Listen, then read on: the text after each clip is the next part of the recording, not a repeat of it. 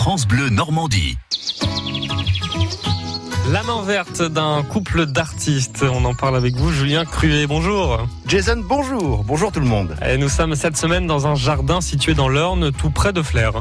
Oui, à Tisse de l'Orne, c'est le jardin intérieur à ciel ouvert, ouvert au public en 2011.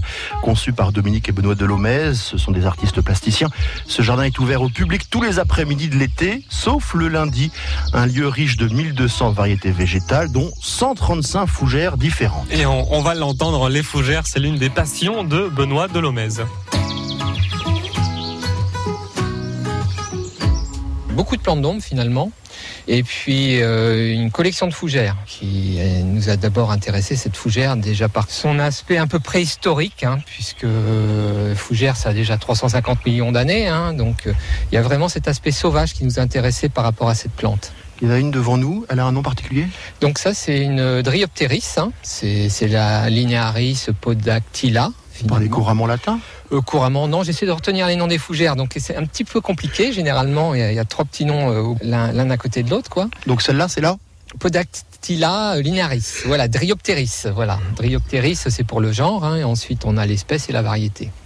Ça, vous avez appris ça en arrivant ici. Avant, vous n'étiez pas du tout botaniste. Euh, Du tout, non. On est avant tout artiste, hein, donc euh, on a découvert les plantes, et puis c'est important de donner un nom à une chose qu'on voit. Hein, c'est parce que on se promène dans le jardin, c'est vrai que si on, dit oh, c'est, c'est- c'est ce- ce- cette plante-là, ce truc-là, donc c'est, vraiment l'intérêt, c'est vraiment de connaître les noms, quoi. Alors, parlez-moi de ce truc-là. Donc ça, c'est une fougère, euh, parce qu'on a des fougères persistantes et d'autres qui, qui vont perdre naturellement leur fronde hein, l'hiver. Donc celle-ci est déjà presque adulte, hein. donc elle a à peu près une quinzaine d'années. hein. Elle pousse dans quoi? Donc elle pousse à la base d'un petit rocher. C'est là où elle s'implante euh, très bien. On a placé des, des rochers dans le jardin également, Mais a- elle pousse dans un rocher? à proximité du rocher, à la base du rocher, je veux dire. Autre variété de fougères? Donc on a des, des montrez voilà, donc les polysticums dans le coin. Attendez, on n'a pas des polysticums. Je vois, il y a des petits panneaux quand même. Oui, des petites étiquettes, c'est important. Donc là, on a une Dryopteris Felixmas crispa. Voilà. C'est pas vraiment un jardin bot- botanique, mais malgré qu'on a quand même des espèces euh, assez rares là, mais ils aiment bah, retrouver la même plante et pourquoi pas l'avoir chez eux quoi également. Donc c'est important de mettre des petites étiquettes. hein. Mais on peut pas emprunter, hein. vous faites pas de bouture ici. Euh, non, on n'a pas le temps. Voilà. Par rapport à toutes nos activités, on n'a pas de serre, euh, voilà, on n'a pas de vente de plantes. hein. C'est pas très drôle les fougères parce que ça fleurit pas. Oui, mais ça, c'est pas du tout l'esprit du jardin, puisqu'on c'est avant tout un jardin où on a travaillé l'architecture des, des feuillages. C'est surtout un jardin de feuillage, hein, ce qu'on a voulu faire. Vert.